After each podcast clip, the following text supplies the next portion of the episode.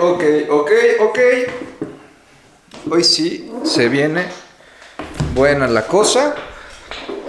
Hoy sí está interesante. Porque va a estar Susan Sontag con nosotros y uno de los libros más chidos que he leído. Y está lleno de apuntes también. En fin, bienvenidos al quinto capítulo de Luz Sonora. Mi nombre es Hernando Torres. Comenzamos.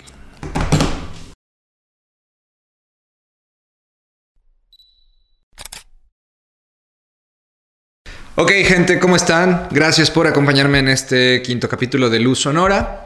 El día de hoy también les traigo un libro porque, pues porque sí, porque es padre ver los libros, porque es padre conocer otros enfoques fotográficos fuera de la parte técnica que todo mundo ya conocemos y que ya repetimos y repasamos y vemos y demostramos.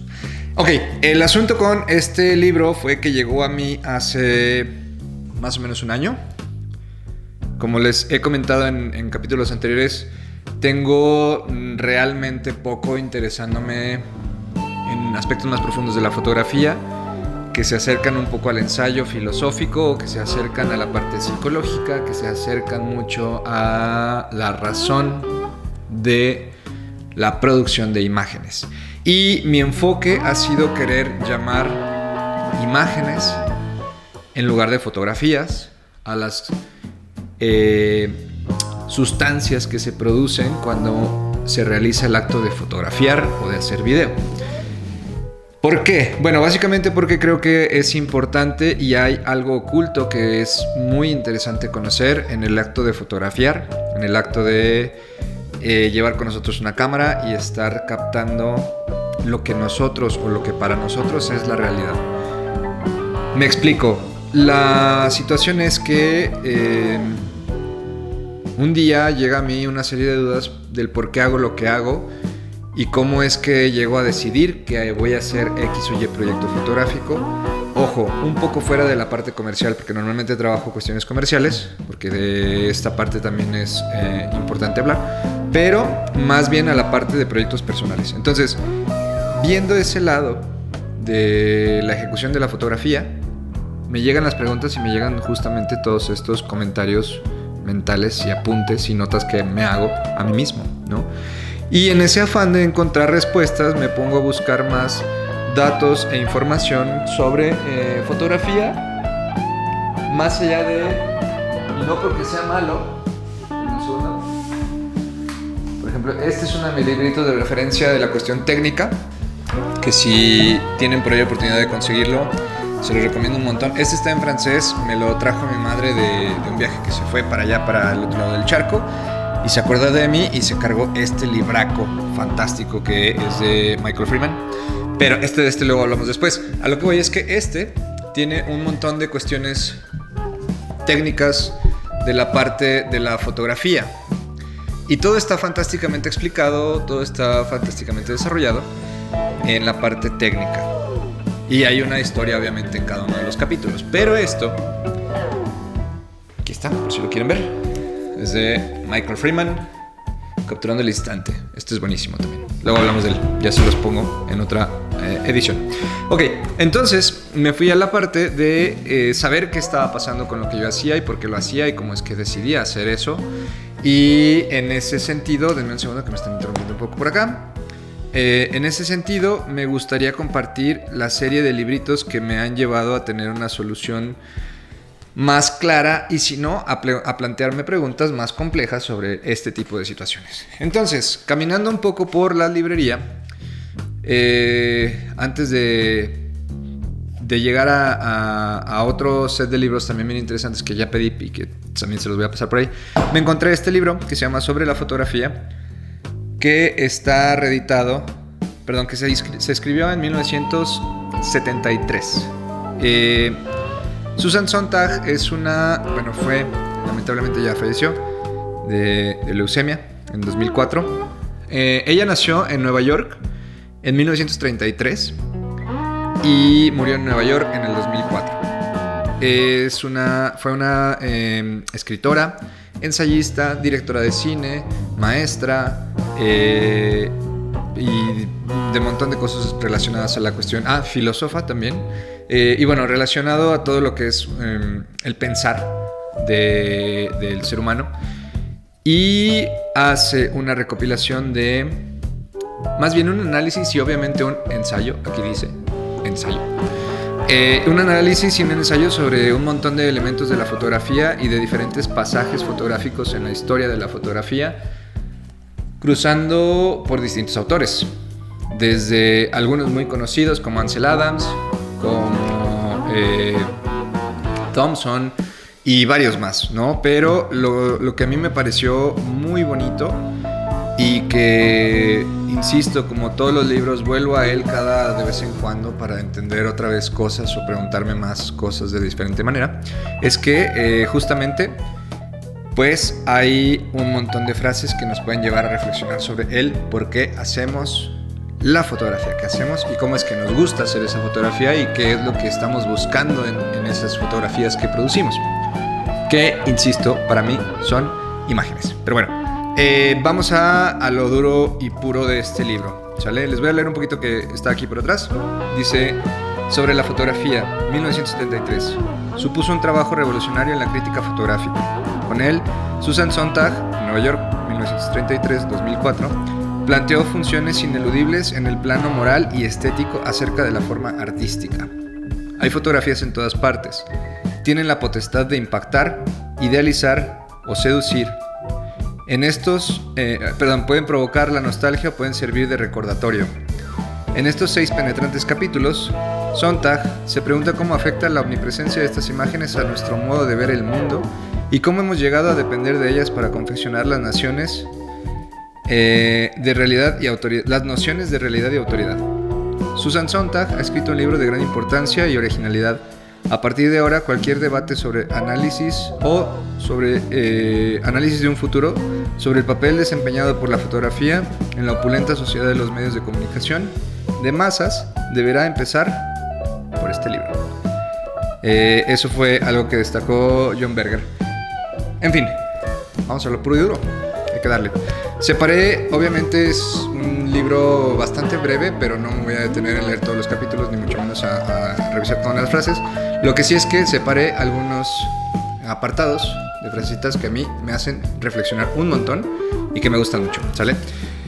Eh, no hay un orden, no hay, es decir, yo no tengo este apartado por un orden temático o algo en, específico, solamente son frases que a mí en lo particular me gustan y me gusta masticar de vez en cuando para volver a eh, los orígenes. Y dice por aquí, pero en el fondo, la cámara transforma a cualquiera en turista de la realidad de otras personas y a la larga en la propia. Entonces, eh, híjole, hay que, hay que hacer un análisis de todo esto en pedacitos. Pero bueno, recuerdan que una vez hablamos eh, sobre cómo es que la realidad se puede plantear distinta cuando vemos una fotografía. Bueno, va por aquí, ¿no?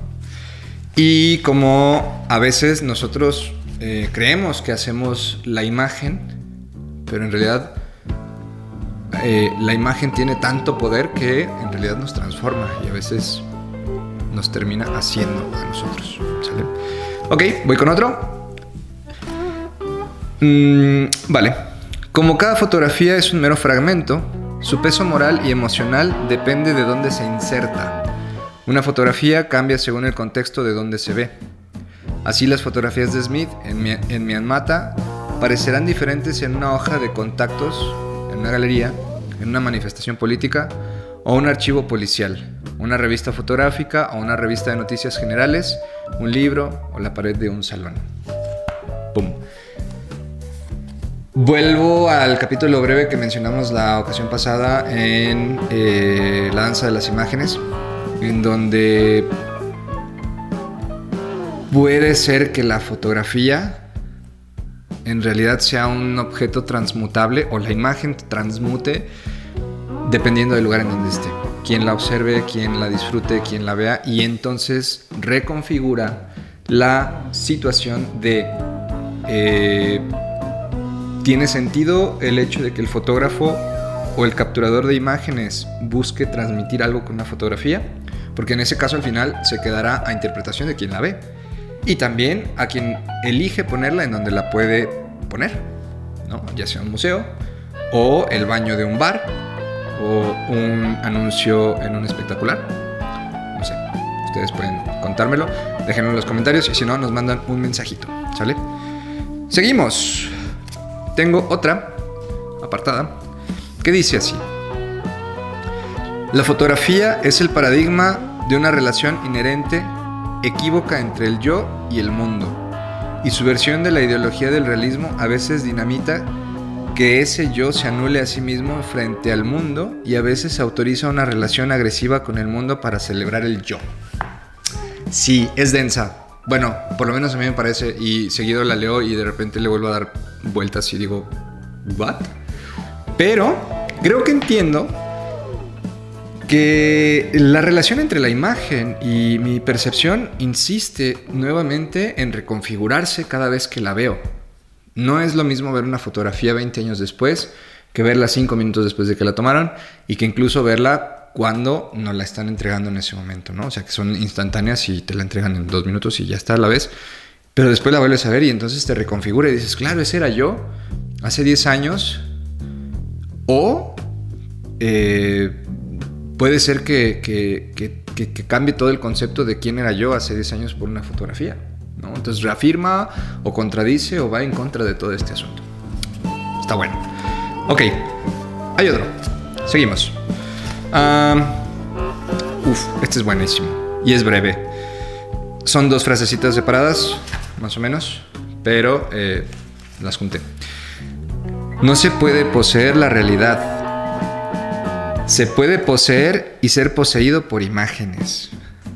Poseer el mundo en forma de imágenes es, precisamente, volver a vivir la irrealidad y la lejanía de lo real. Esto, señoras y señores, niños y niñas, niñes y niñes, hay eh, estudios en la parte neurológica en donde el concepto de imagen y el concepto de fotografía y el concepto de autoimagen y autopercepción se alejan por muchísimo y quedan del lado de la parte física. Y entonces se transmite una señal, no, no se transmite una señal, perdón, se cambia esa señal o ese significado de la parte física a algo mm, que podríamos decir metarealidad o metarealismo, en donde deja de ser uno mismo y se convierte en otra cosa. Y no existe la realidad. Es decir, es difícil captar la realidad porque la realidad no existe, según algunos tratados de la física. Seguimos. Y ya casi acabamos. Sí. Ok. La belleza no es inherente a nada. Hay que encontrarla mediante otra manera de mirar. ¿Se acuerdan de Walter Mitty? ¿Se acuerdan de esta escena en donde eh, están viendo al leopardo de las nieves y entonces se decide no tomar la fotografía y se decide quedarse con esa imagen. Que a veces la belleza va más allá de eso y tomando en cuenta que igual quien la va a ver dice, eh, pues es un gato en las nieves, no va a contemplar la belleza de la misma manera. Es ahí.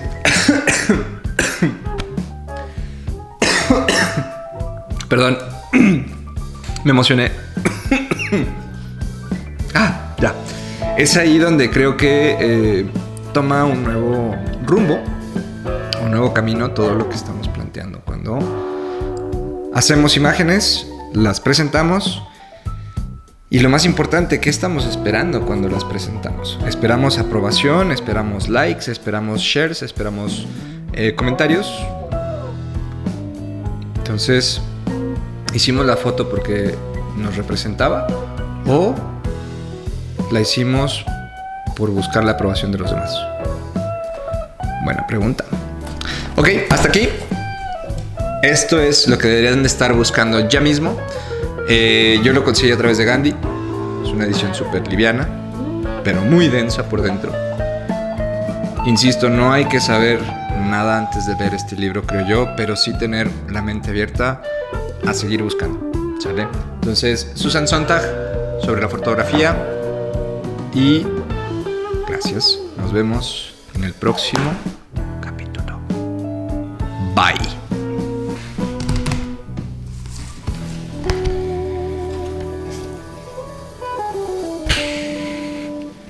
Es que de verdad esto es oro puro. Esto es miel, señoras y señores, miel sobre hojuelas. No se lo pierdan.